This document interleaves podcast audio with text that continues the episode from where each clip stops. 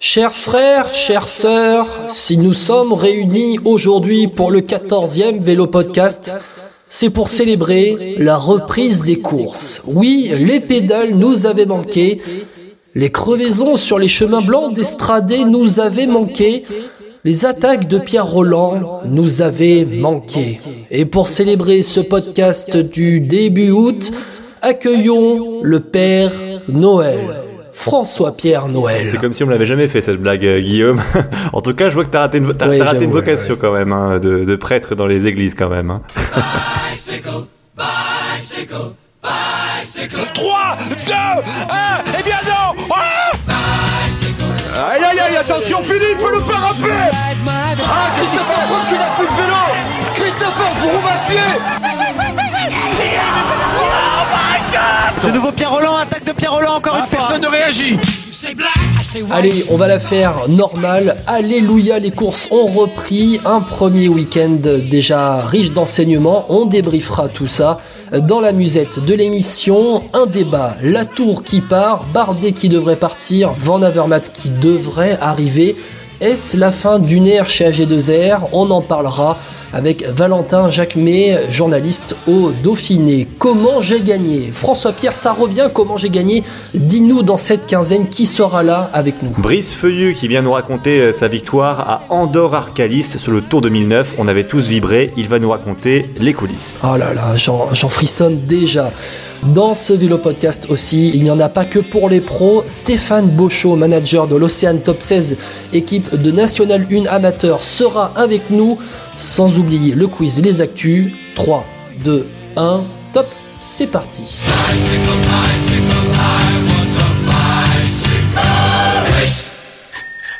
Et on commence ce podcast avec euh, bah, le débat de la quinzaine, le débat de ce euh, début août. 1er août, c'est le début du marché des transferts. On commence à parler des quelques rumeurs. François Pierre, bon, désolé, hein, tu vas pas signer chez Groupama FDJ, tu vas pas rejoindre Thibaut Non. Pinot pour l'aider à gagner le tour. Ça, déjà, je peux te l'annoncer. Quel dommage. Oh là là. J'ai pas le niveau, tu crois? Non, désolé, t'as pas le niveau. Il faut que tu perdes encore un petit peu de poids. Mais bon, ça va, ça va le faire, ça va le faire, François Pierre. Avec mon, mon profil svelte de grimpeur en plus. C'est ça, c'est ça. Bon, honteux. mais t'inquiète pas. Par contre, il y a un transfert qui fait parler ces dernières semaines. Romain Bardet en partance de chez AG2R. Alors, euh, on va se poser une question. Ça va être la question de ce débat. Est-ce que Bardet en partance d'AG2R, ça signifie la fin d'une ère chez AG2R Et pour en parler, on va accueillir Valentin Jacquemet, journaliste en charge du cyclisme pour le journal Le Dauphiné. Salut Valentin. Salut messieurs, comment allez-vous? Eh ben ça va et Salut toi? Valentin. Ouais, en pleine forme, en pleine forme avec ce, ce mercato là qui, qui se lance aujourd'hui. On est, on est aux aguets. Et puis il y a de quoi faire en plus dans le Dauphiné avec AG2R, euh, t'es au centre de l'information. Bah, au- aujourd'hui, AG2R euh, est parti pour être l'une des équipes les plus actives en tout cas de- du, du mercato qui arrive là. Et d'ailleurs Valentin, c'est toi qui avais sorti l'info du probable départ de Romain Bardet de chez AG2R euh, le 4 ou 5 juin. Tu peux nous raconter un peu les, les coulisses de cette information, comment tu as pu euh, recouper les informations, euh, les sources comme on dit euh, dans le journalisme pour euh, sortir cette info du départ de, de Bardet? Bah, la, la presse hollandaise en, en premier qui, qui a évoqué la- Ouais. l'arrivée de Bardet chez, chez Sunweb, l'arrivée probable. Euh, donc après nous on a, on a juste mis no- notre réseau euh, à, à contribution. Euh, Philippe Cour qui, est, qui, est- qui a géré le, le vélo pendant de longues années au journal et qui est, qui est chef du Desport désormais chez, chez nous et, et donc le mien aussi on a, on a tout mis en commun et, et on est arrivé à la, à la conclusion que, que c'était bien vrai. Euh, on avait aussi rencontré Vincent Lavenu dans, dans les semaines qui avaient précédé, où il y avait quand même certains messages entre les lignes qui, qui faisaient bien comprendre que, que l'avenir de Romain Bardet n'était plus vraiment en phase avec les, les ambitions d'AG2R pour la suite. Donc, euh, donc voilà, et puis il y avait toujours cette incertitude aussi où Bardet bottait en touche dès qu'on évoqué la question de, de l'avenir. Quand, quand on voit que, que des coureurs comme Nessen, Cosnefroy et compagnie ont, ont prolongé finalement assez tôt dans la saison, malgré le coronavirus, malgré l'arrêt de, de la saison, on, on s'est quand même dit qu'il y avait quelque chose qui était en train de se tramer euh, sur, sur le départ de Romain. On parle de Romain Bardet chez Total Direct Energy. Alors là, c'est pour toi, c'est du vent, ça? C'est Ouais, c'est pas vrai? c'est- on a eu Jean-René Bernaudot euh, au moment où nous on a évoqué le départ de Pierre Latour pour, pour Total. Euh, et Jean-René Bernaudot nous a dit que Pierre Latour l'intéressait comme Romain Bardet et qu'il avait fait une proposition. Après, la, la, la proposition, visiblement, n'a pas trouvé un, un, fort écho chez, chez Bardet, qui est, qui est vraiment intéressé par une expérience à l'étranger, qui veut, qui veut vraiment vivre cette expérience-là. Euh, donc, donc voilà, c'est c'est comme un amour quoi. Il faut que, que les deux soient intéressés pour que pour que l'histoire fonctionne. Et là, visiblement, c'est c'est parti pour euh, pour euh, un, un, un, monologue du côté de René Bernaudot qui qui trouve pas vraiment de réponse du côté de Bardet euh, en son sens. Ah, il l'a mis dans la friend zone Bardet en fait. c'est un peu ça quoi. C'est ça, Bernaudot s'est fait friendzoner par par Romain Bardet. Et du coup, Valentin, c'est c'est quoi? Bardet veut absolument aller à l'étranger. Alors, bah, on en parle. Hein. C'est c'est Sunweb, le, le contact privilégié de Bardet. Ouais c'est vraiment Sunweb qui tient la corde, qui n'a plus de leader pour les grands tours depuis le départ de, Tom Dumoulin pour la Jumbo Visma. Après, Bardet a toujours quand même euh, manifesté son envie d'aller découvrir euh, une équipe étrangère. on, connaît, on connaît le personnage qui est, c'est un secret pour personne, euh, assez, assez intellectuel entre guillemets et qui, a, envie de découvrir cette culture à l'étranger. Tous les coureurs français qui passent par une équipe étrangère à chaque fois parlent un peu des, chocs des cultures quand, ils arrivent dans, leur nouvelle structure. Donc Bardet a envie de vivre ça. On sent que chez G2R, il est aussi à la fin d'un cycle. Il a fait deux podiums sur le tour, certes. Mais, mais voilà, les, depuis, depuis deux ans, les, les, résultats sont plus à. Il stagne hein, quand même. Oui, il stagne, voire il régresse un tout petit peu quand on voit ses résultats l'année dernière. Euh, même s'il y a le maillot à poids sur, euh, sur le tour, on, on a senti qu'il y avait quelque chose qui était quand même brisé et que lui avait envie de se tourner vers d'autres choses. Ça devait passer par le Giro cette année, le coronavirus en a, en a décidé autrement. Mais voilà, d'aller dans une nouvelle équipe, ça peut donner une nouvelle impulsion à sa carrière. Et il arrive logiquement dans ses plus belles années aussi. 29 ans, c'est ça en plus. Justement, on parle de la suite du débat, et on va y aller. Hein. Est-ce que c'est une bonne chose euh, pour Romain Bardet de partir justement d'AG2R T'en penses quoi, toi, Valentin? Bah, Moi, je pense que c'est une bonne chose. Quand, quand on connaît le, le potentiel de ce garçon-là, c'est évident qu'il a besoin de, de, casser la routine et, et, ça passe en partie par, par un changement d'équipe, un changement de maillot au 1er janvier prochain. Guillaume, t'en penses quoi toi? Bah, Je vais reprendre les mêmes arguments et je vais aller un peu plus loin, c'est-à-dire qu'on parlait de, de, stagnation et de régression, c'est un peu ça, Romain Bardet quand même. Euh, le mec est monté deux fois sur le podium du tour et euh, depuis... Euh, bon, on l'a pas vu claquer une grosse course, quoi. Euh, c'est mm. un peu ça le problème, c'est que Romain Bardet, euh, ça serait bien qu'à la fin de sa carrière, ce ne soit pas l'éternel espoir. Ça serait bien qu'il ait dans, à son palmarès, euh, bah, je sais pas, euh, la victoire dans un Paris-Nice, dans un Dauphiné, la victoire euh, finale bah, au Tour de France ou un Giro ou une Vuelta. Voilà, si un Yates a gagné une Vuelta, un Bardet est capable de gagner une Vuelta, je pense. Donc ça serait bien que voilà, il parte à l'étranger et puis peut-être que bah, Sunweb va construire une équipe pour pour participer à un grand tour avec avec Romain Bardet. Peut-être que ça va être leur leader. En plus, la Sunweb, euh, si je ne me trompe pas, ils ont recruté du Benoît, ils ont recruté euh, aussi, ils ont leurs jeunes, ils ont leurs équipes de développement, où ils ont amené un Marc Hirschi, une petite pépite suisse, euh, qui euh, va être capable de jouer la gagne dans les classiques et aussi d'accompagner peut-être en montagne un, grand leader comme Bardet. Donc pourquoi pas? Pourquoi pas? Je pense que c'est vraiment le bon moment. Même si, même si Bardet claque un, grand truc dans cette fin d'année 2020, c'est déjà acté. Il n'y a pas d'équipier à Sunweb pour l'instant je trouve par rapport euh, pour Romain Bardet en fait c'est ça qui est parce qu'ils ont lâché eux-mêmes ils, lâchent tout le monde en fait en haute montagne parce qu'il peut y avoir Hirschi et Benoît en haute montagne ça t'accompagne pas ça malheureusement je trouve il va falloir qu'il construise une équipe complètement pour lui après, est-ce que Romain Bardet veut à tout prix gagner le tour aussi hein? C'est, une question qu'on peut se poser. Ah oui. Sunweb a prouvé par le passé qu'il savait gagner des grands tours avec Tom Dumoulin sur, euh, sur le Giro. Après, est-ce que Bardet est du même calibre que, que Dumoulin? C'est un autre débat. Et aussi bien Bardet peut aller dans un le rôle contre la montre. Ouais. Le contre la montre. C'est une grosse faille. Euh, voilà. Ouais. C'est la grosse faille. C'est là qu'il va falloir progresser. Alors, et aussi bien le transfert de Romain Bardet chez Sunweb, c'est pour un vrai rôle d'électron libre avec un statut de leader sur les grands tours, certes, mais, mais qui, pourra, euh, qui pourra jouer sa carte pour aller chercher des belles étapes et le classement général ne sera finalement qu'accessoire. On va parler de Pierre Latour. Pierre Latour qui euh, devait être celui qui accompagnait Romain Bardet euh, au Tour de France cette année. Euh, Pierre Latour, je pense que je dois dire compter sur lui à l'avenir. Au final, il fait un peu volte-face. Pareil, est-ce que pour vous c'est une bonne décision? Est-ce que Pierre Latour peut progresser chez Total? Est-ce qu'il peut avoir de meilleurs résultats, Valentin Si, si Bardet, Bardet a souvent dit que, que l'ADN d'AG2R lui correspondait, mais finalement c'était peut-être l'inverse. AG2R était devenu l'équipe de Romain Bardet et très centré autour de mm. lui, autour de, de la performance, des, des marginal gains, comme dirait comme on dirait chez Ineos. Pierre Latour, il s'inscrit pas du tout là-dedans. On connaît un peu le, personnage, le côté un peu chien fou.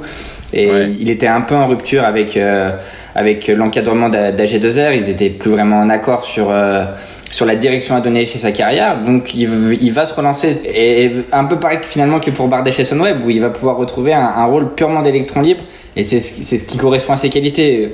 La, la Tour n'est pas le meilleur grimpeur du peloton, c'est quand même l'un des meilleurs rouleurs s'il retrouve son, son vrai niveau quand il était devenu double champion de France.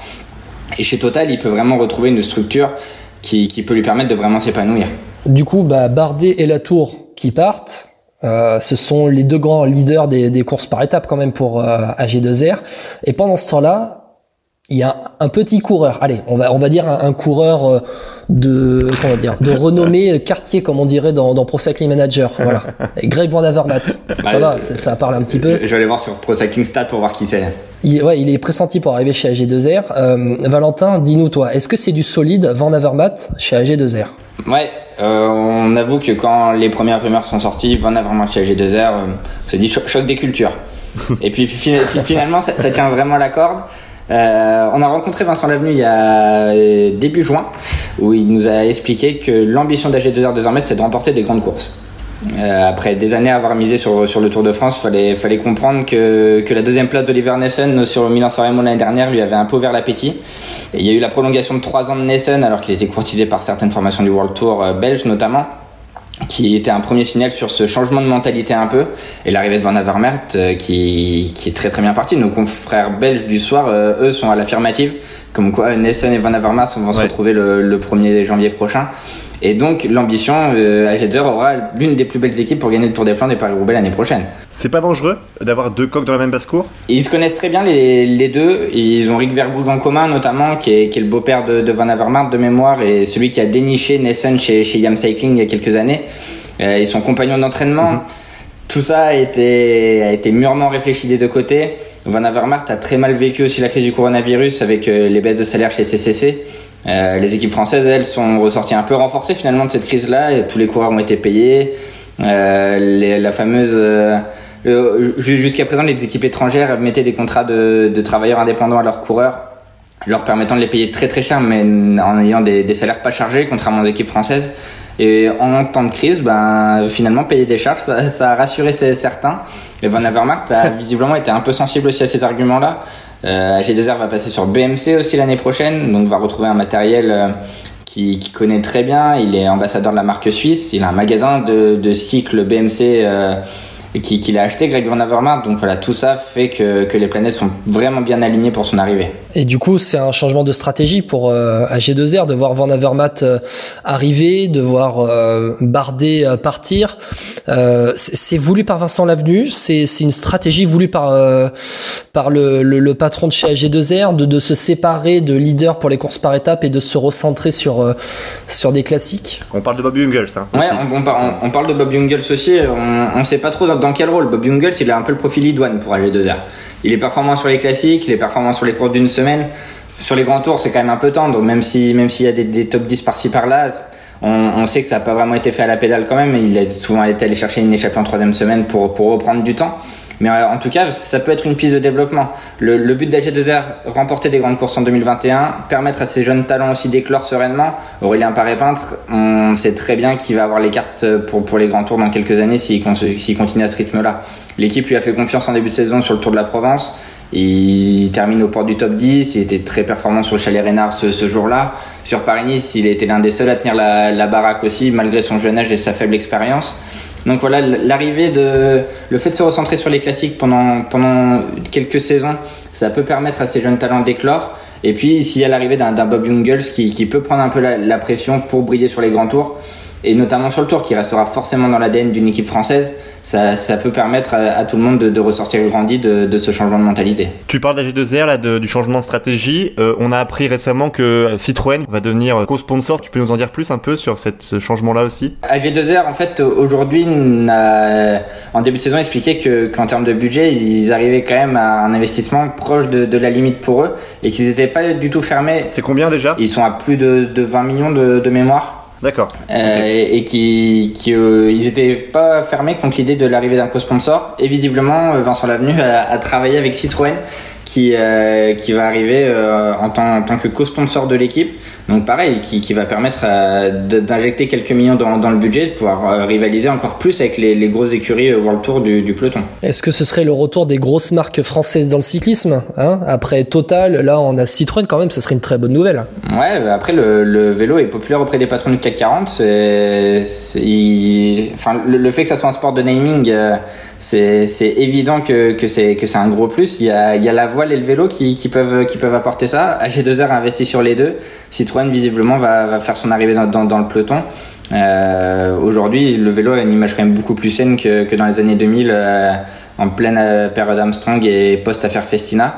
Et aujourd'hui, ça, ça, porte ses fruits et c'est vraiment valeureux, il faut s'en féliciter. Valentin, tu parlais tout à l'heure euh, des, des, salaires en France qui étaient euh, chargés et qui donnaient droit du coup, euh, euh en temps de crise, à ben, des compensations en cas, de, en cas de problème, ce qui avait profité aux équipes françaises et du coup aux coureurs des équipes françaises par rapport aux équipes étrangères où notamment Van Avermaet était travailleur indépendant. Est-ce que on peut voir peut-être un autre transfert du calibre de Greg Van Avermaet cet été en France, dans une équipe française. Est-ce qu'on peut revoir un, mec comme Quintana arriver par exemple chez Arkea? Après, les, grands leaders, ils seront, ils seront pas si nombreux sur, sur le marché cette année quand même.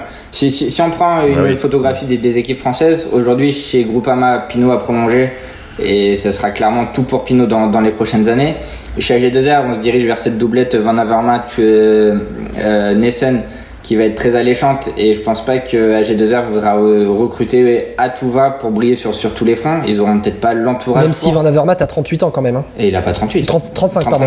35 ans, ouais, 35 ans et s'il a un contrat de 2-3 ans, ça va aller jusqu'à 38 ans. Voilà, c'est ça que j'avais calculé. Ça sera certainement le dernier contrat de sa carrière. Après, c'est un coureur quand, quand on voit la, le groupe classique d'AG2R qui, qui est quand même une, jambe au-dessus au dessus des autres et qui peut permettre ah vraiment d'apporter encore plus un professionnalisme et aller encore plus loin dans, dans, dans la démarche.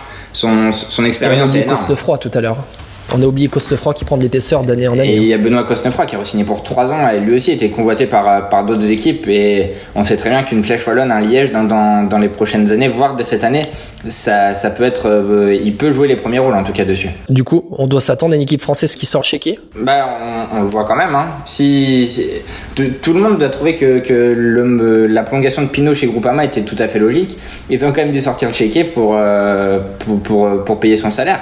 Euh, s'épanouit pleinement, il avait aucune envie de bouger, mais il faut quand même se payer son salaire euh, tous les ans et qui, qui chiffre. Donc, euh, donc ouais, les équipes françaises aujourd'hui euh, ont de la gueule et, et ont des arguments à faire valoir. Bah, merci beaucoup Valentin d'avoir été avec nous euh, sur Vélo Podcast. Merci Valentin. Merci à vous. Et puis bah tu vas nous rejoindre tout à l'heure hein, pour le quiz, pour la fin d'émission.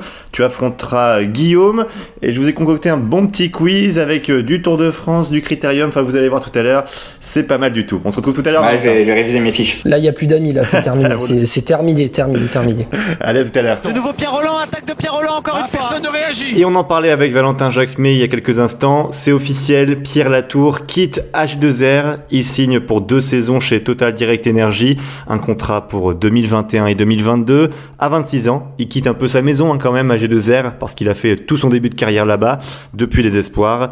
Pierre Latour qui sera évidemment, je pense même sûrement, le leader de Total pour les courses par étapes. Et ça confirme deux choses, François Pierre. Un, on en a parlé avec Valentin lors du débat, ça confirme les ambitions de Jean-René Bernaudot pour la saison prochaine. Il est prêt à sortir le chéquier et deux, ça acte encore un peu plus la fin de cycle chez Vincent Lavenu. Et en parlant de Vincent Lavenu, AG2R signe un gros coup. Alors c'est pas un coureur, c'est la marque Citroën. Je pense que tout le monde connaît les voitures.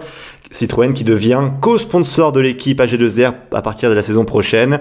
En gros, ça va leur apporter un peu plus d'argent. Hein. Donc euh, l'avenue explique que l'arrivée euh, de Citroën doit permettre à l'équipe de se rapprocher des plus gros budgets du peloton, même si on est encore loin d'Ineos. Hein. Encore loin, mais euh, ça sera juste derrière les équipes qui sont derrière Ineos. On devrait être à mon avis, dans le top 5 du, du, World Tour au niveau du budget. Et François Pierre, quand même, après Total, on peut se féliciter qu'une autre grande marque mmh, française investisse dans le vélo. C'est une très bonne nouvelle. Hein. Ouais, puis c'est ça. Moi, j'ai envie de dire que cet investissement, ça montre que le vélo en France est important, est un sport reconnu, et puis voilà, qu'il y a une vraie culture vélo chez nous, quoi. Tout simplement. On poursuit la page transfert avec euh, Nils Polit chez Gros. Ça vient d'être signé. L'Allemand de 26 ans s'engage pour les trois prochaines saisons.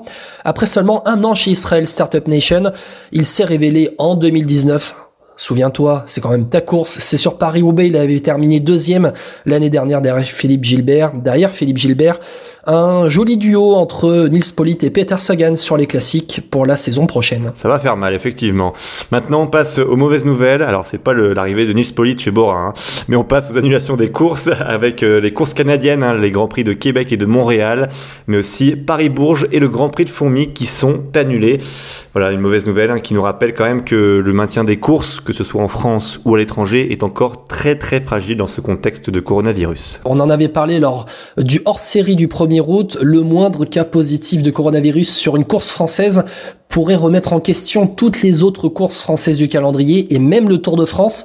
Personnellement, François Pierre, tant que le Tour de France ne sera pas parti, je ne serai pas sûr à 100% que le Tour de France va se tenir. Bon, voilà, faudra faire attention quand même. Même s'il part, on n'est pas sûr qu'il arrive. C'est ça, en plus. Alors prudence, on le rappelle, mettez vos masques, même pour aller voir des courses amateurs. J'en profite pour relayer le message du photographe Gus Sev sur Facebook, euh, qui s'est plaint du manque de civisme des gens au bord des routes après le premier week-end euh, de course, là, début août. Euh, les gens sont allés encourager les coureurs en criant mais sans les masques. Et, donc, vous mettez, en faisant ça, vous mettez en danger les coureurs euh, qui euh, sont en train de, faire leur passion et qui aussi vous divertissent, les coureurs qui vous divertissent. Euh, il y a des contrôles effectués en World Tour. Alors chez les amateurs, il n'y a pas les mêmes contrôles, donc faut pas trop mettre les gens en danger. Voilà, le message est passé, François Pierre. Ouais, on passe au débrief maintenant des premières courses Guillaume, puisque ça a été la reprise. On en a parlé dans le hors-série que vous pouvez d'ailleurs retrouver sur Facebook et sur Twitter. Guillaume, en une minute, qu'est-ce que tu retiens de cette reprise, notamment d'Estradé Bon, déjà, je vais faire honneur aux femmes. La masterclass Annemiek van Vleuten, elle a été monumentale sur cette course. Euh, la néerlandaise, donc, qui a remporté l'Estradé, après avoir bouché un retard de plusieurs minutes dans le final. Euh, alors, je sais pas de combien de temps était exactement son retard sur euh, l'espagnol Mali Garcia euh, qui était en tête parce que les motos italiennes, les motos d'Estrade nous ont enfin complètement bugué, voilà. mais la course a été dantesque. Il y a eu des soucis hein, chez les hommes aussi. Chez les hein. hommes aussi. la course a été dantesque. Van Vleuten qui avait déjà gagné les trois courses de reprise en Espagne fin juillet, donc voilà, bravo Van Vleuten. je vais dire aussi que l'Estrade chez les hommes, ben, ça a été une course épique comme chez les femmes. Cette course a tout pour, pour devenir un monument et la n'a rien arrangé. Je pense que tu vas en parler peut-être d'Estradé François Pierre. Je termine juste 7 minutes avec Evenepoel euh, qui a fait un show monumental sur le Tour de Burgos. Alors monumental peut-être pas, mais un vrai show. Euh, vainqueur du général final, une étape en prime. Il a maté tout le monde, des Landa, des Valverde. Bon voilà, moi j'attends de voir maintenant sa gestion de course sur trois semaines. Et le prochain test, bah, son premier test sur trois semaines, ce sera lors du Giro avec en plus un enchaînement de montagnes à plus de 2000 mètres d'altitude. C'est là maintenant qu'on l'attend. Bon, toi, en une minute, dis-moi, François-Pierre, tu retiens quoi de la reprise? Alors, bah, t'as tout dit sur les femmes, donc euh, je vais pas en dire plus. Mais par contre, chez les hommes, pour l'estrader, alors il y a deux choses qui m'ont marqué. Bon, déjà, c'est que Wout van Aert a gagné, comme je l'avais un peu prédit hein, dans le hors-série. Ton pronostic. Et puis, euh, même d'ailleurs, pour vous tout vous dire, j'ai parié, j'ai gagné de l'argent dessus, donc comme quoi. Euh, juste, moi, grosse déception, c'est sur euh, la course, c'est-à-dire que il a fait très chaud effectivement, mais on n'a pas eu les coureurs. Moi, je, quand je vois un Van Der Poel, hein, là, Philippe, qui ont complètement craqué, ça m'a un peu déçu parce que je pense que ça aurait pu faire encore un plus beau final, même s'il était très beau, euh, déjà ce final avec Van Aert. Euh, voilà, moi j'étais un peu juste sur ma fin, mais je pense que c'est mon côté franco-français tout simplement. Et puis pour le Tour de Burgos, grosse déception avec David Godu, euh, qui a complètement craqué. Alors il y a eu un ennui mécanique. il n'a pas eu de chance. il n'a pas, eu de chance, David Godu. Voilà, mais c'est juste la déception sur voilà, il était leader, à un moment donné, il faut que tu t'affirmes aussi. Et euh, bon, le coup de ça arrive, hein, effectivement. C'est que le Tour de, de, Burgos aussi. Mais voilà, je pense qu'il va apprendre, il continue à apprendre. Mais c'était, j'étais déçu. Et pour Evenpool, j'aimerais passer juste un petit coup de gueule là-dessus. C'est tous les réseaux sociaux qui parlent de l'arrogance d'Evenpool quand il gagne son étape sur le Tour de Burgos, en faisant la célébration un peu à la Mbappé, enfin un peu ce, ce genre-là avec les épaules là. Et voilà, donc je me dis que Evenpool, euh, il n'est pas arrogant, c'est juste qu'il gagne, il nous apporte du spectacle. Voilà, c'est juste une célébration comme ça, faut pas aller chercher euh, plus loin. Ouais, un peu de personnalité ne nous fait pas de mal, François Pierre. On va débriefer euh, la route d'Occitanie aussi, hein, Guillaume, dans le prochain podcast à la mi-août, puisque elle est en cours, avec notamment une étape de montagne dantesque. On en parlera. Alors, on va, on va juste, on, va juste être honnête. En fait, on enregistre ce, on enregistre ce podcast euh, au matin de la troisième étape, au matin de l'arrivée au col de Béred, qui est l'étape reine de cette route d'Occitanie. Voilà, pour être honnête. Passons maintenant à nos projections, Guillaume, pour la première quinzaine d'août avec euh, les retours des courses World Tour, là, le monument, un vrai monument, parce que ce n'est pas l'Estradé, n'est pas un monument, pas encore en tout cas. Euh, Milan-San Remo, hein, c'est ça le 8 août, Guillaume? Ouais, exactement. Milan-San Remo qui arrive le 8 août, mais le Tour de Lombardie arrive déjà le 15 août. Tour de Lombardie qui est normalement prévu, euh, prévu au mois d'octobre, me semble-t-il, a été avancé au 15. On a donc les deux premiers monuments de la saison qui arrivent déjà dans cette première quinzaine d'août. Euh, deux autres World Tour au programme, François-Pierre, deux courses par étape. Le Tour de Pologne, que tu aimes bien, je sais, du 5 au 9, mais le Tour de Pologne, faudra, voilà, avec euh, la, la refonte du calendrier, il y aura un plateau qui sera joli à voir aussi. Et puis le Dauphiné la semaine suivante, du 12 au 16, ce sera la grande répétition Tour de France dans tous les sens du terme, pour le plateau, pour les coureurs, mais aussi pour l'organisation. On va surveiller, euh, l'extra sportif va peut-être prendre le dessus sur le sportif. On va surveiller aussi ce qui va se passer. On va pas oublier quand même les quelques courses continentales qu'il y a, François Pierre. Le Mont Ventoux dénivelé challenge le 6, le Tour de l'Ain du 7 au 9 avec notamment Quintana qui revient après sa chute et la Grande Piemonte le 12 août juste avant le Tour de Lombardie en guise, allez, de d'apéro, on va dire. C'est ça, on a un bon apéritif. Bon, toi, François-Pierre, tu vas jeter un œil sur quelle course Dis-moi. Moi, je vais jeter un œil sur Milan-San Remo, évidemment, le 8 août, euh, premier monument de la saison, et le Dauphiné surtout, le Tour de Lombardie également, hein, mais bon. euh, Ouais, mais toi, si tu dois en retenir qu'une, c'est Milan-San Remo quand même. Milan-San Remo, cl- clairement. Euh, si on peut se faire un petit pronostic, Guillaume, Oui. d'ailleurs, sur Milan-San Remo. Allez. Moi, Milan-San Remo, je sens bien mon petit Arnaud Desmar quand même, hein, parce qu'Arnaud Desmar, il nous fait, il nous a fait des sacrés, il nous fait de sacrés sprints en ce moment, notamment sur le Tour de Burgos. Il fait deuxième à chaque fois, il a pas de chance, mais il est très bien emmené et je trouve que l'organisation de la FDJ est plutôt euh, pas mal, même euh, excellente par rapport aux autres équipes. Moi, au niveau du train, il paraît, ça me paraît un des meilleurs que j'ai vu depuis euh, les reprises des courses. Je sais pas ce que t'en penses, toi. Oui, alors je suis d'accord avec toi et je vais même euh, aller un peu plus loin. Alors pas sur le pronostic, mais je vais même aller plus loin en disant que quand même Arnaud Desmar a, un sacré coup de pédale en, ce, en cette reprise. On l'a vu, hein, il était complètement à l'arrêt lors de la chute. je crois que c'était la quatrième étape du Tour de Burgos. C'est une chute au début de la bosse finale où Sam Bennett gagne. Ça a complètement pété le peloton, mais Arnaud Desmar il est reparti gros plateau à l'arrêt. Il termine deuxième quand même derrière euh, Sam Bennett qui gagne en solitaire, mais pas de chance. Mais il est vraiment là le nono.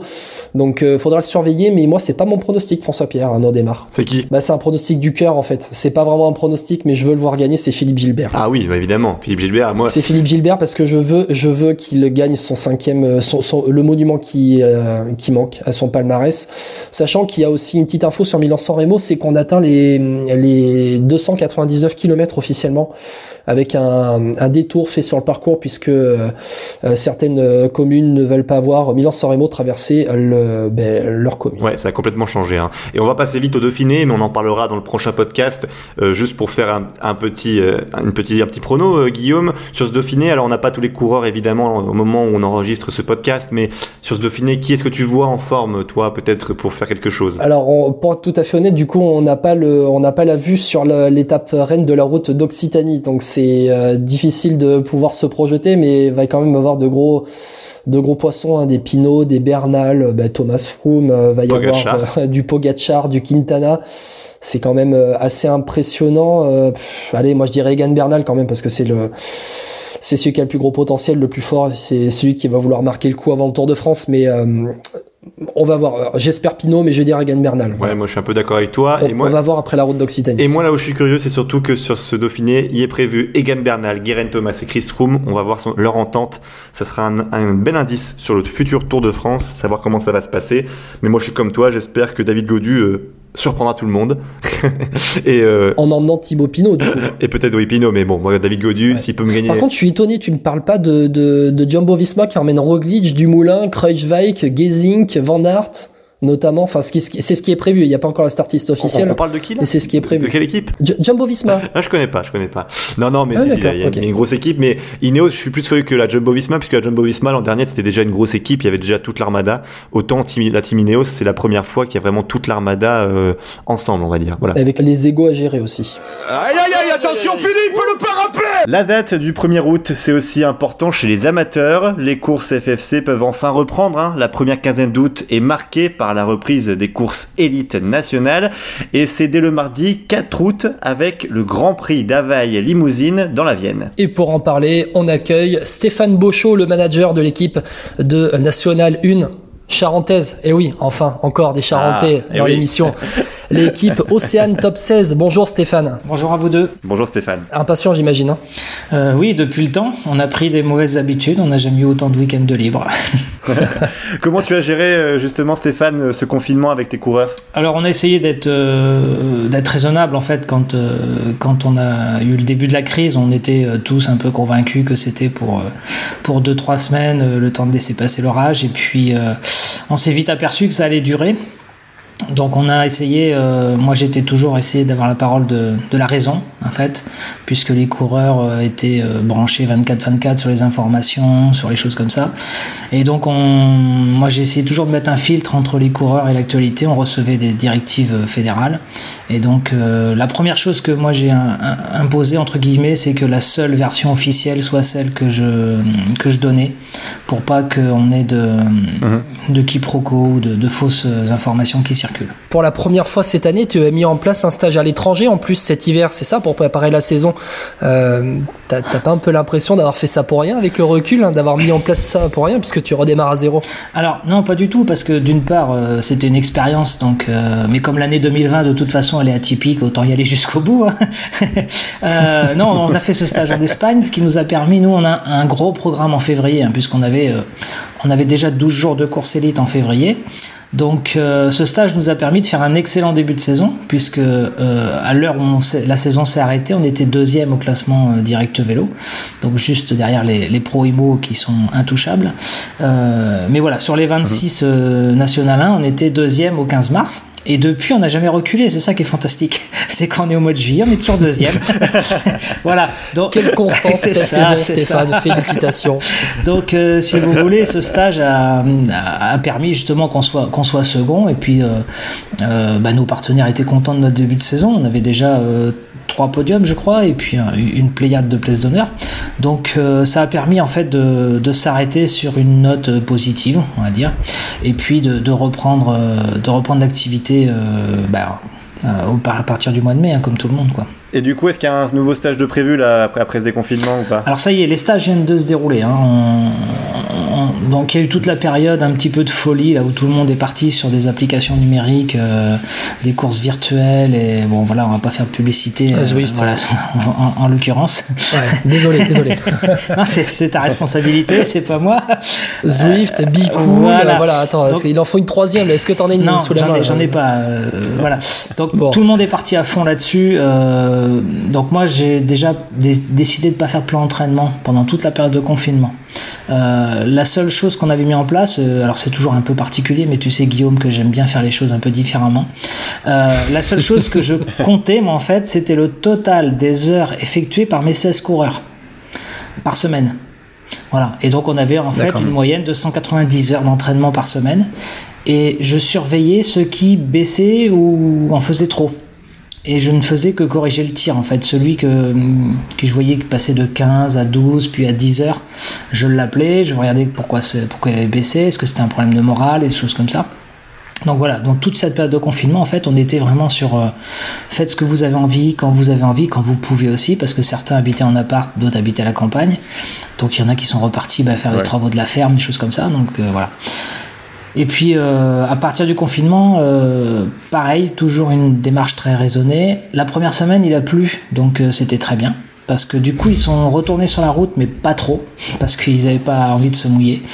Euh, donc on a fait une première semaine classique. Et puis sur les l'objectif c'est pareil c'était que sur les quatre premières semaines en fait ils augmentent de deux heures par semaine leur entraînement. Et donc tout ça ça nous a emmené jusqu'au mois de juin. Et au déconfinement du coup juin et juillet début juillet tu as fait un stage aussi c'est ça pour retrouver le groupe tout à fait. Donc on a fait deux stages. Euh, un premier qui était uniquement euh, histoire de se retrouver de faire des belles sorties. Donc on a fait, on avait prévu un peu une un repas déjà avec toutes les spécialités de chaque euh, coureur. Voilà, donc le basque, il a amené des produits basques, voilà, des choses comme ça. Donc on s'est fait une bonne petite soirée ah tranquille et puis on a enchaîné après sur deux, deux belles sorties de, de 6 heures à chaque fois où on a fait, euh, on a fait presque 200 km à chaque fois. Donc euh, voilà, mais c'était histoire de se retrouver, de passer beaucoup de temps ensemble. Tu vois, François-Pierre, qu'il est possible de faire de belles sorties en Charente? Ça, c'est vrai. Il va falloir que je commence à m'y mettre. Hein. Là, j'étais au Pays Basque, dans les Landes. Ah, il faut remonter, là. Ouais. Ah bah Stéphane, dis-nous, est-ce que la crise a eu un, impact économique? Sur l'équipe, sachant que ben, cette année tu retrouvais la Nationale 1 après deux saisons en, DN2, tu avais monté tout un dossier auprès de la FFC. Une saison, une, saison, une saison, une saison. pour moi, c'était déjà trop long, t'imagines Une saison. Non, mais euh, sachant que tu avais monté tout un dossier auprès de la FFC parce que c'était sur dossier, euh, notamment cette année pour retrouver la, la, la Nationale 1. Comment tu gères ça? Est-ce que tu as, est-ce qu'il y a un impact? Oui, alors ben, ça, ça, a complètement bouleversé la, ça a bouleversé le côté humain des choses, ça a bouleversé le côté euh, entraînement physio et bien sûr la, la structure, la structure a vacillé, on va dire. Hein pour être très, honnête. Euh, moi, j'avais anticipé, c'est-à-dire que dès, le, dès la semaine du, 10 au 15 mars, j'avais recherché déjà euh, euh, comment mettre l'équipe au chômage partiel, enfin voilà, comment, comment tout préparer. Ce qui fait que moi j'ai déposé en fait mon chômage partiel dès la semaine du 15 mai. on a été très vite, et là faut saluer les services de l'État, hein, ils sont souvent décriés, mais... 15 mars ou 15 mai? 15 mars. 15 mars. 15 mars. 15 mars. 15 mars. J'ai peut-être dit 15 mai, excusez-moi. Euh, donc 15 mars, en fait, on avait tout préparé, on a été mis au chômage partiel tout de suite. Euh, alors pas pas 100% parce qu'il fallait quand même rester contact avec les coureurs, il fallait gérer euh, bah, tous les hébergements qu'on avait réservés pour la saison, il fallait les annuler. Enfin voilà, il y avait quand même pas mal de, petits points de détail à régler. Donc tous les salariés, les quatre salariés de la structure en fait étaient à 80% en chômage partiel et 20% en activité. Donc, euh, avec les aides de l'État, ça nous a permis de passer ces, trois mois. Et puis, parce qu'on avait l'incertitude, en fait, d'abord, un, est-ce que les partenaires allaient suivre? Parce qu'eux aussi étaient impactés par la crise. Donc on a eu les dernières réponses, je dirais, il y a trois semaines à peu près. Donc la quasi-totalité des partenaires peuvent assumer leur contrat. Voilà, ceux qui peuvent pas, on n'insiste pas et on se revoit en 2021 tranquillement. Euh, donc aujourd'hui, on a une perte à peu près de, de 10 000 euros de partenaires privés. Voilà, ce qui est pas. C'est quoi ton budget sur une saison Alors en partenaire, Cette saison. en partenaire privé, on avait 80, donc euh, on, perd, on perd que 10 000. Ah L'intégralité du, du budget, c'est 350.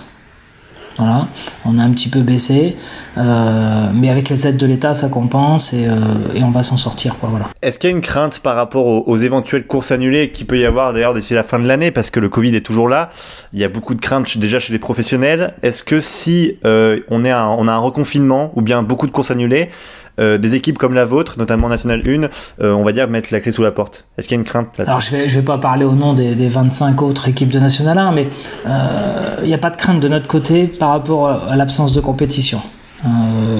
globalement, mmh. globalement, les engagements sont, sont, tenus par les partenaires institutionnels ou, privés. La, la, difficulté, elle est plus aujourd'hui comment arriver à faire fonctionner une équipe sur un calendrier qui est complètement concentré. Euh, on n'a pas forcément beaucoup de courses et tout le monde veut courir et moi je peux pas faire courir tout le monde. Donc c'est plus un problème de management que, qu'un problème économique. Je veux dire, on, sait qu'il y aura des courses annulées, mhm. c'est sûr. Maintenant, euh, maintenant voilà, c'est, la, question elle est plus compliquée, c'est comment aller jusqu'au championnat de France de l'avenir, quel 24 octobre sans course quoi. Et sportivement, on rappelle aussi que pour cette fin de saison, on l'a reçu la dernière fois euh, dans le dernier vélo podcast. D'ailleurs, vous pouvez entendre l'interview avec euh, Rudy Fievez euh, sur Twitter ou Facebook. il est parti de votre équipe. Il a parti signer un contrat pro chez les Irlandais d'Evo Pro Racing. Il y a un côté de fierté, j'imagine, mais sportivement, vous perdez aussi, j'imagine. Alors, ça fait plus d'un an et demi qu'il était en contact avec cette équipe. ouais. quand, il, quand il nous a dit ça cet hiver déjà, bon, moi j'avais j'avais estimé que c'était pas forcément euh, euh, la meilleure solution pour lui et pour nous qui partent dès le début de saison. Aujourd'hui, il nous reste deux mois de course à faire avec des incertitudes complètes.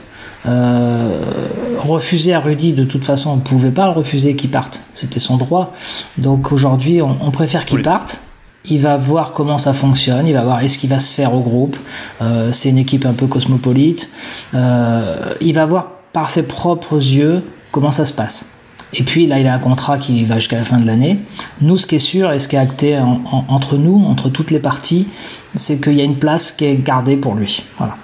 Si l'aventure fonctionne, eh ben, tant mieux pour lui. Si l'aventure fonctionne pas, il reviendra dans notre équipe. Rudy, c'est le dernier nom d'une d'une liste plutôt pas mal quand même de coureurs que toi, euh, Stéphane, en ayant géré le top 16 que tu as envoyé euh, chez les pros. Quoi. Ça fait combien de temps déjà que le top 16 existe? Tu peux nous ça, fait, ça fait 10 ans, on va dire, ça fait 10 ans qu'on a des, des résultats.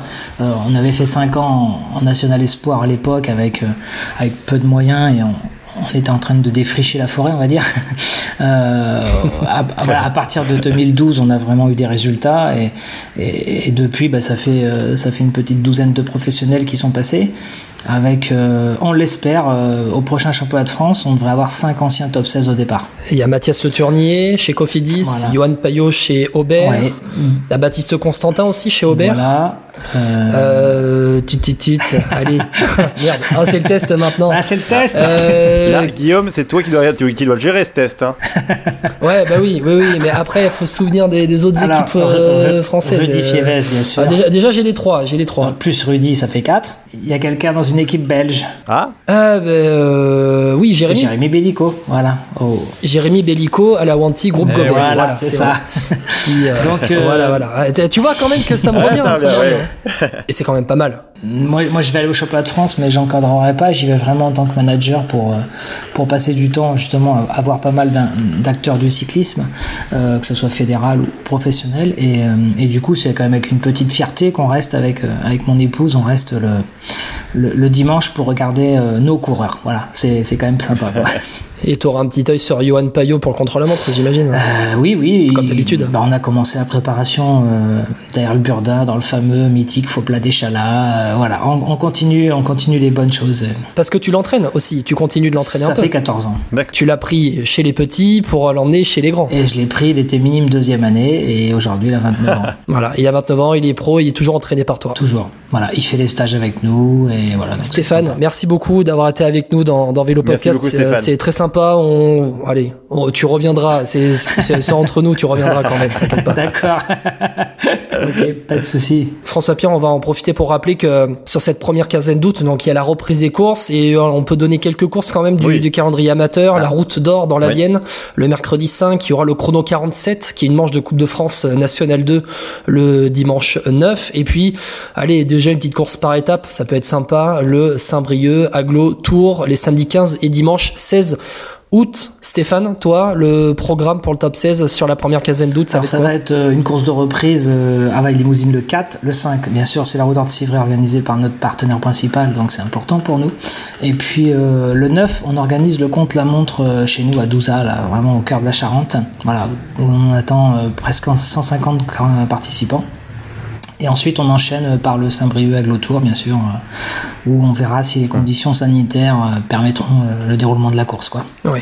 Voilà, c'est là le point d'interrogation. Après, ce sera le championnat de France et, le Grand Prix de Ploué dans la foulée. Merci Stéphane, et puis bah, bientôt dans Vélo Podcast. Merci, au revoir. Allez mon grand T'es grand aujourd'hui T'es grand T'es très grand Allez mon grand Ouais mec Ouais mec Ouais Ouais Ouais Tu vas le faire Tu vas le faire c'est une rubrique qu'on a inaugurée lors du dernier Vélo Podcast avec Sylvain Calzati qui nous a raconté sa victoire à Lorient en 2006. On vous en propose un bonus aujourd'hui. Et si on vous dit Tour de France 2009, Andorre Arcalis, vous allez bien sûr nous dire Brice Feuillu. Bah oui. Et il est là, avec nous. Bonjour Brice. bonjour, bonjour à tous. Bon, tu es prêt pour euh, faire un retour vers le futur? Retour vers le passé du coup? Oui, voilà, c'est ça, ouais, tout à fait, ouais. Ouais, ouais, allez, on est parti. Allez, monte, monte dans la DeLorean. On part pour le 10 juillet 2009. 10 juillet 2009 déjà. Si on te dit cette date-là, ça t'évoque une belle date, non? Oui, c'est ça, bah ouais, ouais, c'est le, le, on va dire... Euh, sûrement le moment le plus marquant de ma carrière. Voilà. Après, euh, c'était un super bon moment. J'en ai vécu d'autres des bons moments, mais c'est vrai que celui-ci, bah forcément, c'est celui qui m'a qui m'a mis un petit peu sur un, sur un piédestal, si je puis dire, et et, ça m'a lancé dans, dans ma carrière, quoi. Ouais. On va rappeler le contexte de ce 10 juillet 2009. C'est la septième étape du Tour de France. C'est ton premier Tour de France. Le grand départ a été donné de Monaco. La course a longé la Méditerranée pendant la première semaine avant d'arriver en Espagne et dans les Pyrénées. Et au matin de la septième étape, le classement général est déjà bien dessiné. Il y a eu le contre-la-montre inaugural et un contre-la-montre par équipe. Cancellara et maillot jaune avec moins d'une seconde d'avance sur Lance Armstrong. Et toi, Brice, tu roules pour Agritubel. Tu es 113e à 8 minutes 05 ton objectif euh, pendant la première semaine, c'était quoi? C'était de perdre assez de temps pour pouvoir t'échapper dans les Pyrénées? Tu faisais pas trop attention au général? Euh, Oui, oui, c'est ça. Le général, c'était à voir après. Hein, et puis après, euh, mais c'était surtout de prendre du plaisir. Et je commençais à être bien. Donc euh, quand c'est ça, faut en profiter. Et, et je m'étais dit, même si je suis euh, jeune et néo-pro, je savais que voilà, j'avais la possibilité de bien faire sur ce genre d'étape. Euh, qui est euh, qui est énormément de kilomètres parce que je crois que c'était ouais effectivement c'était la plus longue étape de ce tour. Il y avait 200 200 230 non c'était pas ça. C'est ça. Alors c'est le donc c'est 10 juillet. Première étape de montagne 224 kilomètres entre Barcelone et Andorre Arcalis. Ouais et j'y suis allé. Et puis euh, et puis au fil des kilomètres je me sentais de mieux en mieux. Donc euh, c'est sûr que quand j'ai vu que ça pouvait bien très bien même se goupiller eh bien, ça, ça donne des ailes supplémentaires. Bon, on va refaire le fil de cette étape avec toi. Dans le bus, quelles sont les consignes qui sont données et qui te sont données à toi? Euh, De mémoire, c'était plus, euh, bah les gars, euh, faites-vous plaisir. Il y a une étape qui peut, une, une échappée qui peut arriver au bout. Faites-vous plaisir. Euh, essayez d'être dedans. Donc euh, voilà, c'était pas forcément Brice essaie d'être dedans, c'était pas forcément euh, Christophe essaie d'être devant, Christophe Moreau puisque en fait quand il, il aurait aimé être dans l'échappée et je me souviens qu'au début il avait pas mal bataillé d'ailleurs pour y être. Et on était les mais moi je crois j'ai quasiment pas loupé un seul coup. Sauf que quand le coup est vraiment parti je me suis dit bah là je commençais à être limite et fallait vraiment que ça soit le, le, ce coup là et pas et, et, pas encore un autre de plus parce que sinon j'y serais peut-être pas allé donc euh, parce que ça commençait à être un peu dur mais euh, voilà après euh, on est sorti un bon groupe hein, et, puis bah ça l'a fait quoi derrière ça a fait vite rideau euh. c'est une échappée en plus que tu as failli louper non? Parce que il y en a trois qui partent dans un premier temps et puis ensuite vous êtes six à les rejoindre. Ah c'est bien possible. Je m'en souviens plus trop non effectivement. Mais je sais que j'étais limite de, de, de, pouvoir y aller en fait. Ouais. Parce que j'y étais allé euh, pas mal de fois avant et je m'étais dit bon il y a des chances que ça soit la bonne, faut peut-être pas la louper. Euh, J'étais un peu limite, mais je me suis dit euh, bon, celle-ci, pourquoi pas? Et voilà, dans ma tête, je me suis dit j'y vais encore une fois, et si c'est si c'est foutu, euh, j'irai plus. Voilà. Et là, là, là, là, bon, coup de bol, pas coup de bol, non, faut, faut oser. Mais voilà, c'était la bonne, et puis c'est, elle est partie comme ça, quoi. Bon, bah, t'as bien fait d'insister quand même, Brice. Hein. Euh, kilomètre 34, l'échappée prend sa forme définitive. Au total, il y a 9 coureurs. Il y en a 3 qui sont partis dans un premier temps. Martinez de l'Oshkeltel Oshkadi, euh, Christophe Riblon d'AG2R et Rosé Ivan Gutiérrez de la Caisse d'épargne. Et ensuite, vous êtes 6 à les rejoindre. Un autre AG2R, Rinaldo Nocentini. Euh, un Likigas, Alexandre Kuczynski. Christophe Kern de la Cofidis. Encore un autre Français avec Jérôme Pinault de la Quickstep. Il y a Johannes Frolinger de la Milram. Et donc, Brice, raconte-nous un peu l'entente dans ce groupe. Comment, ça se passait? Est-ce que les relais se prenaient assez facilement? Ou alors est-ce que, par exemple, s'il y avait deux AG2R, il y avait un petit truc avec eux? Ouais, ouais, forcément. Bah, eux, ils étaient deux. Donc, euh, quand il y en a deux dans la même équipe euh, qui, est présent dans une échappée, euh, voilà, c'est toujours, bon, on est en surnombre. mais je crois qu'ils n'étaient pas forcément en surnombre, mais ils étaient les mieux. Tota-, notamment Rinaldo Nocentini qui a pris le maillot jaune. Euh, du coup, il était le mieux placé en général, donc c'était aussi à eux peut-être de fournir un effort supplémentaire par rapport aux autres. L'entente était excellente puisque en plus de ça, il y avait pas mal de kilomètres à faire. Euh, et puis euh, non non moi je me souviens je m'étais même arrêté euh, je m'étais même arrêté faire pipi euh, je sais plus à 60 70 km de l'arrivée. Et j'étais le premier à dire bah je m'arrête. En fait j'avais demandé à ce qu'ils me laissent un peu un tout petit peu de champ. Et je m'étais arrêté. Après j'étais reparti derrière eux. Mais voilà j'étais rentré et donc c'est pour dire voilà l'entente était bonne. Parce que quand j'ai dit je prends un tout petit peu d'avance et je m'arrête je m'arrête faire pipi ils ont dit bon bah allez ok hein. c'est des choses que des fois ça se fait pas forcément quand il y a 224 km bah, c'est ça voilà non tout à fait faut s'entendre sinon c'est c'est c'est la galère c'est la guerre tout de suite ça sert à rien hein.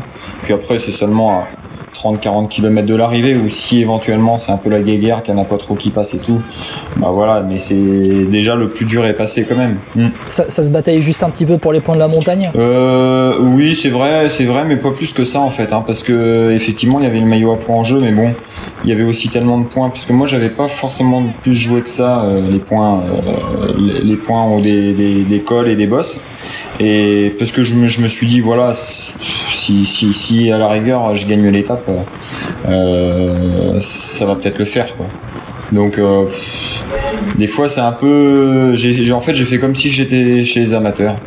J'ai dit euh, allez-y et puis on verra au final. Ouais. Puis ça, ça, ça, l'a fait quoi. Bon, derrière, pendant l'étape, le peloton est contrôlé par les Astana. Euh, il faut rappeler que dans leur rang, il y a quand même Contador, Armstrong, Cloden, Leipheimer. Et les Astana, eh bien, ils vous laissent jusqu'à 14 minutes et 20 secondes d'avance à quel moment, Brice, vous vous rendez compte, vous, dans l'échappée, que vous allez vous jouer la victoire d'étape? Mais euh, finalement, c'est plus sur la fin, hein, euh, limite à 10 km avant l'entame du col. Parce que c'est vrai que dans un col, on peut perdre énormément de temps, mais euh, c'était voilà, après, on, s'est toujours bien entendu.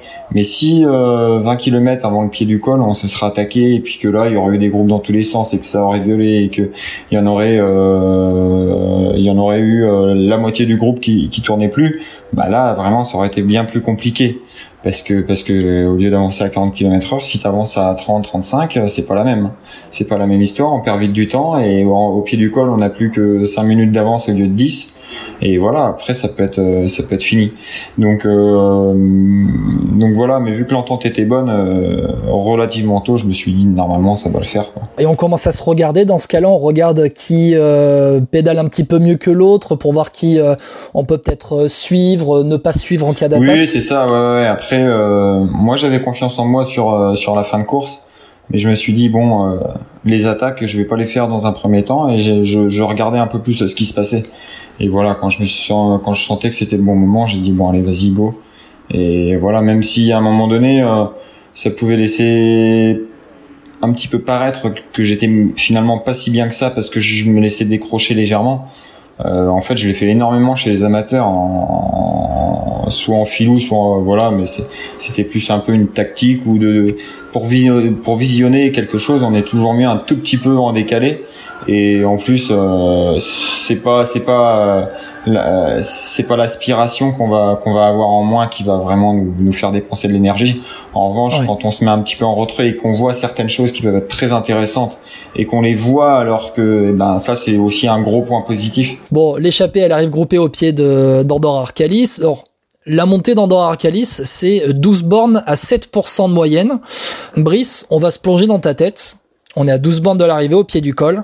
Raconte-nous, kilomètre par kilomètre, comment se passe euh, cette montée. Je crois que d'entrée, quand même, euh, il, me semble ça montait à un bon rythme. Et puis, euh, je me demande s'il y a pas eu une attaque de Johannes Frolinger ou je, je sais plus. Il y en a un qui a dû attaquer, mais quasiment dès le pied.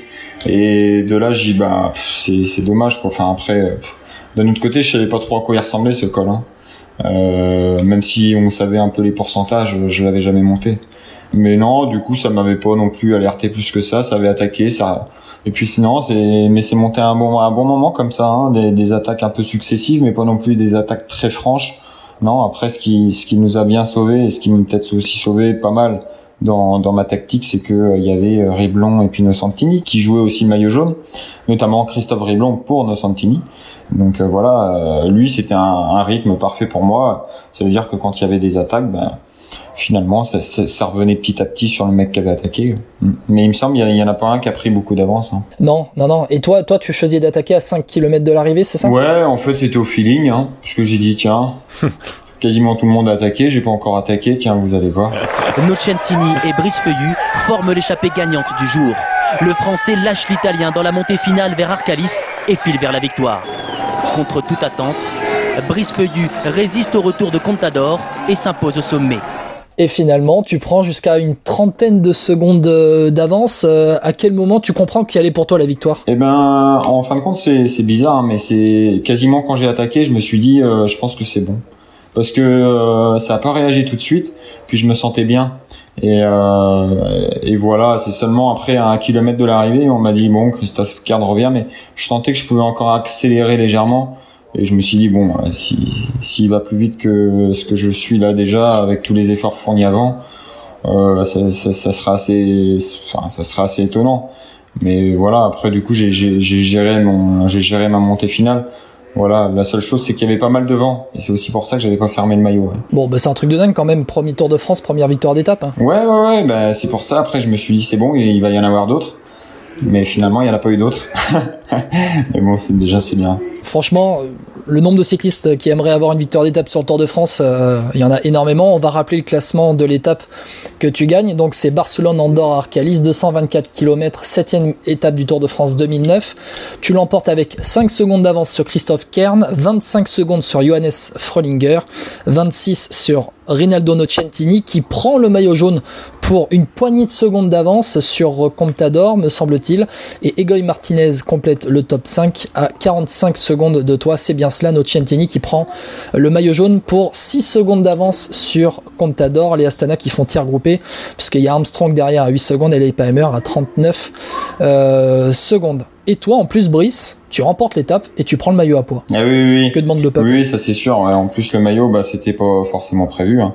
Mais c'est ce que j'ai, c'est ce que je disais tout à l'heure. J'ai dit bon, il se passera ce qui se passera. Je vais faire au mieux pour l'étape et puis après, le maillot, ça sera du bonus.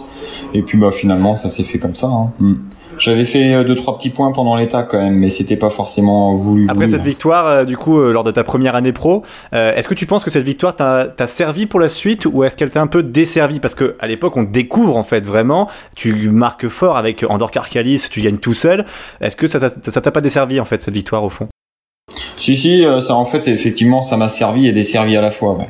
Ça m'a desservi dans le sens où euh, je me suis dit c'est bon, c'est lancé. Il y avait pas mal d'attentes sur moi et, et, voilà. Après ça aurait pu se passer complètement différemment. Je pense que le choix de l'équipe euh, dans laquelle je suis parti, notamment avec mon frère à vacances soleil l'année d'après, ça m'a limite pas fait du bien à ma carrière quoi. Voilà, cette équipe aurait pu être très bien mais c'est vrai que je pense qu'elle était pas mal, hein, mais moi je, je trouvais, je trouvais pas mon pied dans cette équipe, et du coup ça m'a mis un, ça m'a mis un petit coup de frein dans dans dans dans, ma lancée quoi.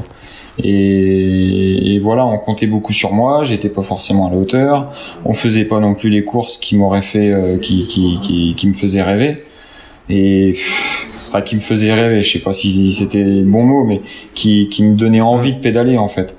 Et, voilà, quand il n'y a pas le Tour de France, alors que finalement tu as brillé sur le Tour, euh, et puis que tu dis maman, ça, ça va faire une saison un peu moyenne, pas de Tour de France, mais pas de Grand Tour. Et ça, c'est difficile en fait, parce que euh, il y a d'autres courses, hein, mais quand tu fais pas un seul Grand Tour dans l'année, euh, même s'il y a des courses de une semaine, de voire dix jours, et ben voilà. Après, on sait très bien que le Tour de France, ça reste le Tour de France et quand tu peux briller sur un événement comme ça, c'est Et sur ce Tour 2009, tu termines donc 25e. Tes meilleures perfs, elles vont arriver après, en 2014 et en 2017, où tu feras 16e. Euh, au final, est-ce que tu te considérais vraiment comme un coureur, on va dire, de, de grand tour, c'est-à-dire qui, est capable de faire un top 10 en fait? Tu penses que si tu avais peut-être mieux géré d'autres choses, tu aurais pu faire top 10 ou bien mieux? Oui, sûrement, euh, sûrement que j'aurais pu euh, faire euh, des un ou plusieurs top 10 sur des grands tours. Ouais. Bah, ce qui m'a manqué, c'est peut-être que les autres soient à un niveau inférieur en fait. c'est moi, je, je, pense que je pouvais pas non plus faire plus que ce que je faisais et avec le métier que je faisais et comment je le faisais en fait. Donc voilà, à partir de ce moment-là, je me dis bon bah il y a des meilleurs, mais comment fonctionnent ces, ces, ces meilleurs? Donc après, moi voilà, je pense que j'ai un un, un, moteur qui est euh, qui est relativement correct. Et, et, voilà, je faisais en fonction de, de, de, mes capacités, en faisant mon métier correctement. Euh, mais euh, j'ai jamais poussé la machine euh, hmm. avec une essence avec de l'éther quoi. mais bon voilà, non non, ceci dit, ceci dit, il y a, y, a, eu des jeunes après qui sont arrivés et des coureurs qui étaient performants et certainement avec du, du talent. Donc tu es à la retraite depuis la fin d'année dernière, fin 2019. Euh, raconte-nous un peu ce que tu fais maintenant, si c'est pas indiscret, et puis euh, est-ce que tu es toujours dans le monde du vélo? Bah dans le monde du vélo, non, pas trop. Euh, bah, C'était pas forcément mon souhait de, de, rester dans le monde du vélo. Après, euh, même si j'aime bien le monde du vélo, je, je suis pas non plus un, un très très grand passionné à dire je veux être DS à tout prix, etc. Même si attention, j'aime bien, c'est ce qui m'a fait vivre. Je, je connais le milieu et, et je l'apprécie.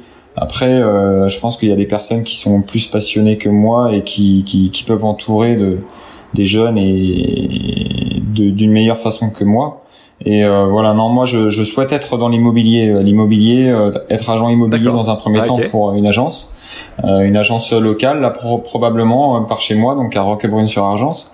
Et par la suite, euh, par la suite, j'aimerais avoir mon agence immobilière. Bah, merci beaucoup, Brice. En tout cas, on ravi d'avoir tes nouvelles et puis que tu nous aies raconté euh, cette étape que tu gagnes à Andorre Arcalis. Merci d'être avec nous. On commence par l'étape du jour sur le Tour de France avec un Cocorico tout d'abord. Et c'est un Français qui a remporté la première étape de montagne de ce Tour 2009. Il s'appelle Brice Feuillu. Il est arrivé en tête à Andorre Arcalis. Comme dans un rêve, Brice Feuillu, jeune Français de 23 ans, remporte en solitaire à Andorre Arcalis la grande étape pyrénéenne. C'est son premier Tour de France, sa première année chez les pros. À l'arrivée, son frère aîné Romain, qui participe également au Tour de France, est submergé par l'émotion. Bon, ben on arrête? Bah non, c'est pas fini. Bon, maintenant euh, c'est le quiz. Et pour le quiz, on va retrouver euh, Valentin qui était avec nous tout à l'heure pour parler d'AG2R. Valentin, tu es bien là? Ouais, je suis, je suis à bloc là. Parfait. Bon bah tu vas affronter Guillaume. Guillaume, bon, tu restes sur plusieurs défaites d'affilée. Hein. Je me dis pas, je me trompe pas, notamment euh, contre Mathilde. Il y a quelques podcasts maintenant. Bah, c'est-à-dire que Mathilde Lazou m'a complètement euh, désossé sur le podcast du mois de juillet. Je suis encore euh, meurtri. Je suis, je suis pas bien. Voilà. Je, me suis même sur, fait tester au Covid pour euh, voir si s'il y avait pas des raisons euh, extérieures. Mais mais non, non, non. En fait, j'étais Ouais. juste moins fort. Vous pouvez d'ailleurs le retrouver hein, sur Facebook, sur Twitter, si vous voulez entendre Guillaume qui se fait euh, défoncer par Mathilde sur le quiz, et peut-être par Valentin aujourd'hui. Alors je vous préviens parce que j'ai fait un petit quiz. Alors il y a un peu d'AG2R, il y a un peu euh, de tout, hein, du Tour de France, du Critérium. Euh, Valentin, est-ce que tu as pris un stylo et, un et, et, euh, du papier pour écrire peut-être pour les, les chapeaux? Alors vas-y. C'est bon, parfait. Bon, on va commencer d'abord avec un coureur à deviner. On va commencer comme ça. Je rappelle la règle. Je vous donne sa nationalité, les équipes par lesquelles il est passé, et vous devez me trouver le coureur. Vous pouvez balancer le nom quand vous voulez, même si je, je dis que la, sa première équipe. Mais après, le risque, c'est que l'autre reprenne la main. Ok? Ok. Allez, bah c'est parti. Alors du coup, on va commencer avec un coureur dont je ne vais pas donner la nationalité, sinon c'est trop facile. Je suis désolé, ça va commencer comme ça. Il a commencé chez Chazal Veta MBK. Il est parti ensuite chez l'équipe Casino. Donc ça remonte, hein, l'équipe Casino. Euh, il est ensuite. Alexandre Vinokourov? Non. Tu perds la main, ce sera Valentin qui aura le droit de parler juste après. Il est ensuite allé chez Casino AG2R, AG2R Prévoyance entre 2000 et 2004. Il a fini euh, au Crédit Agricole en 2005-2006 avant de partir dans des Yann Kirsipou. Bravo Valentin, bravo Yann Kirsipou, l'estonien. De toute façon, c'était un mec de l'Est. Hein. Voilà. Tu Alors, voulais pas donner la, la nationalité. euh, voilà. Exactement, c'est normal hein, parce que sinon je pense que ça aurait été un peu facile pour trouver euh, ce. Ouais, ouais. On va passer maintenant chez un Espagnol qui a commencé euh, chez la Banesto, toujours un coureur à deviner, chez la Banesto en 98. Il est passé ensuite chez les îles Baléares en 2004-2005, avant de faire une pige chez AG2R en 2006 pour ensuite repartir. Paco Mancebo. Ouais. Ouais, Paco Mancebo, bravo Guillaume. Paco Mancebo qui était quand même. J'ai voulu le dire dès le début, mais comme j'ai perdu la main juste avant, je voulais pas, euh, je voulais pas y aller trop rapidement. quoi. Bon, en tout cas, Paco Mancebo, si je me souviens bien à l'époque, hein, c'est qu'il était très attendu, Mancebo. à. Enfin, il pouvait, euh, sur les grands tours notamment, il devait euh, faire passer Bah, AG2R. maillot blanc, il me semble, sur le Tour de France, non? Euh, pas Ouais, avec puis l'affaire AG2R, Puerto non. est passé par là. ouais. En plus aussi. voilà, ouais. c'est clair. On va passer maintenant euh, sur un top 10. Alors, sur une enchère, euh, j'explique le principe pour ceux qui ne connaissent pas. Euh, chacun va me proposer, donc je vais vous demander un top 10. Combien de coureurs ils ont sur ce top 10 Celui qui fait l'enchère la plus élevée à la main, il peut donner ses coureurs à partir du- moment où il se trompe. Dans ce cas-là, il perd un point et du coup la main passe à l'autre. Je vais vous laisser quelques secondes pour réfléchir sur les Strade Bianche 2018. Il y a deux ans, les Strade euh, donc euh, vont reprendre. Elles ont repris euh, ce week-end. Euh, donc je vous propose de me parler des Strade Bianche 2018, une année particulière notamment pour les Français et euh, pour le vainqueur, donc parce que c'est un vainqueur que- qui me plaît bien. Euh, je vous dirai pourquoi tout à l'heure. Vous avez eu le temps un peu de réfléchir déjà? On va commencer avec toi Guillaume. Est-ce que tu en as déjà un sur ces Strade Bianche, le top 10 Oui, j'en ai un. Euh, J'en En ai, j'en 2018. j'en ai un sur les 10. Un sûr, parfait. Sur les 10. On, c'est un bon début. Valentin, Ouais, j'en ai deux. 2. Sûr. D'accord. Guillaume, J'en ai trois. 3. Ok. Est-ce qu'on va passer à 4 avec Valentin Je- Franchement, sur ce que je vous dis, il y a des quatre. coureurs ultra connus hein, sur ce top 10 euh, qui ont même fait des places d'honneur hein, derrière. Euh, Des, des coureurs qui ont aussi la loose, comme d'habitude. Donc euh, voilà, pour vous aider un petit peu. Ai euh, Guillaume, t'en as dit 3. Euh, non, c'était à Valentin, je crois. Savoir s'il y en avait 4 ou pas. Non, Valentin en a dit 4. non. Ouais. 4. Et moi, j'en dis 5. 5. Oh là là, on, rebascule, on se rebascule sur Valentin direct. Alors Valentin, est-ce que tu peux Ah, en mettre putain, non, je... non, non, Non. je laisse la main. Allez, Aïe, aïe, aïe. Guillaume, ça vends-moi sent pas tes bon. 5. Ah, ça sent tu m'as bon dit. hein. Tu m'as dit 5, alors vas-y. Oh putain, je vais perdre. je vais perdre. Vas-y. Euh, Greg Van Avermaet Greg Van Avermaet. Mais t'as été me chercher où Greg Van Avermaet en 2018 Il est pas dedans. Moins 1 pour Guillaume, t'as 0 du coup. T'es sérieux il est, toujours- il est toujours, euh, il est toujours Non, présent non. sur Estrade. Oh non, non, c'est pas lui, c'est dommage, c'est pas cette année-là en tout cas. Euh, Putain, je vais prendre la, seule toi. année où il est pas présent, quoi. Valentin, tu, Euh, m'en- tu m'en Bardet avais dit 4. Hein. 4, hein, ça s'en est d'accord Bardet, Ouais. c'est bon. Romain Bardet qui fait deuxième cette année-là. Van Aert, Van Aert, troisième, bien vu. Qui finit troisième l'année d'après aussi d'ailleurs. Gilbert. Philippe Gilbert, non. Philippe Gilbert n'est pas dans ce top 10, tu perds un point, ça fait 2-0 pour l'instant. Guillaume, euh, alors comment on va faire? On va, Ce qu'on va faire, c'est qu'on va. f- Je te donne la main, Guillaume, tu m'en donnes un si t'en as un. Ok, je vais tenter un Tim Wellens. Tim Wellens, non plus. Moins 1 Putain, pour Guillaume. fait Moins chier 1 à pour Guillaume, 2 à moins 1. T'imagines, c'est la première fois que je mets ça, ce score-là. Valentin, toi. Ah oui, j'avais le même, j'avais Wellens aussi en 4 moi. Ah, dommage, dommage. Alors, euh, t'en as pas un autre? Le vainqueur, il est belge, je vais vous aider. Bah tente l'autre Ah, belge, hein. Si c'est- c'est pas Wellens, euh, C'est Benoît? Ouais, Tige Benot qui remporte le- la Stradé. Bien vu. Tige Benot. Alors j'avais après, les deux notés là. alors je vais donc Valentin, tu gardes la main. Je vais vous aider pour les entre le quatrième et le dixième. On a au niveau du quatrième un espagnol. Le cinquième est un italien. Le sixième un australien, plutôt difficile. Le septième un tchèque. Le huitième un slovaque. Le neuvième encore un belge et le dixième un autrichien. Euh, Valentin, vas-y. Est-ce que tu en as un ou un à me donner là? Encore. C'est des connus, hein. Il y en a, il y en trois ultra connus. Valverde? Ouais, Valverde quatrième, bien joué. Alejandro Valverde qui fait quatrième de cette Strade Bianche. Ça fait du coup là euh, 4 à moins 1. Ouais, ouais, c'est bon, ça va, ça va, ça va. Alors vas-y Valentin, continue si t'en es... Il y a quoi Il y a un Slovène, tu m'as dit? Slovaque, Slovaque. Et Slo- euh, non, Un pas Slovène, Slovaque. Ouais. Un Sagan Ouais, Peter Sagan, huitième. Bien joué. Ouais. Peter Sagan. Après, donc il, il vous manque l'italien, un belge, un autrichien, euh, un australien et un tchèque, je dis déjà, je crois. ouais, Simon Gerrans Simon Gerrans, non, moins 1. Pour toi, ça fait 4 à moins 1. J'ouvre à tout le monde, c'est-à-dire que là, vous ne perdez plus de points en cas de mauvaise réponse. Euh, c'est au plus rapide. Je, si je vous, donc je vous demande un Stibar. italien. Stibar, ah, c'est- bravo, Stibar, tu repasses à 0, Guillaume. Bien joué. 4 à 0. Ouais, tu passes à Il zéro vous point. manque Ouais. un italien, un australien, un belge et un autrichien. Ou ici Ou ici, non.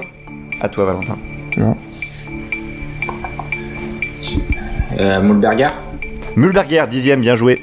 Ça fait 5 à 0. Ah putain. Bien joué. Il vous manque du coup le belge, l'australien et l'italien. Je vais vous Simon Clark Non, Simon Clark non plus.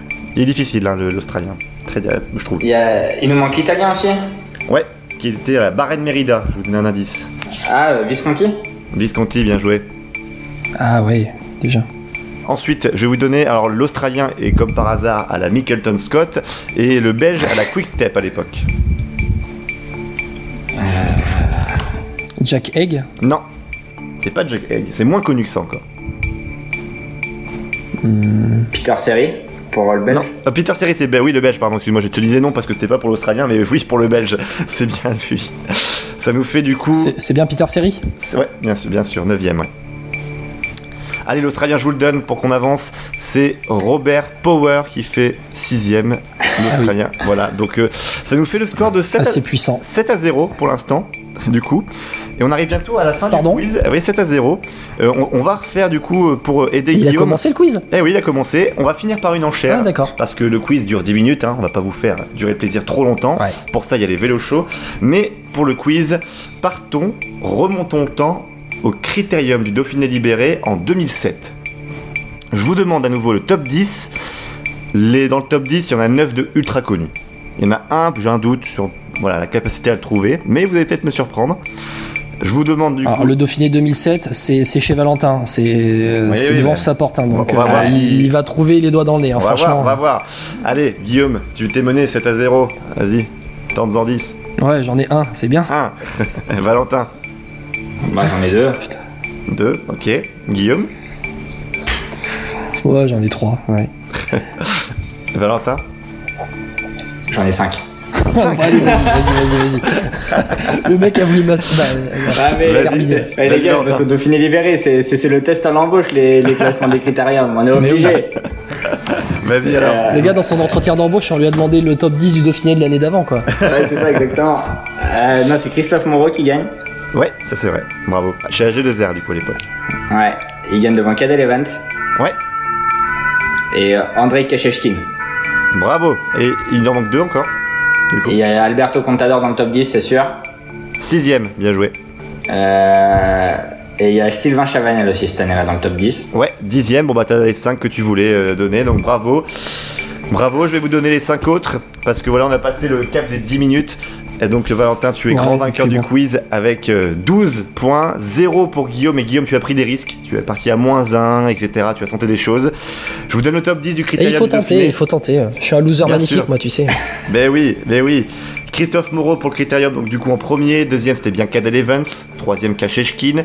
Quatrième, c'était Denis Menchoff de la Rabobank. Cinquième, David Zabriski. Euh, Sixième, Alberto Contador. Septième, Mikel Astarloza de la Euskatel Euskadi. Euh, Huitième, Manuel Beltran de la Ligue Wigas. Et le neuvième, c'était Tadej Valjavec. Et dixième, tu l'as dit, Sylvain Chavanel.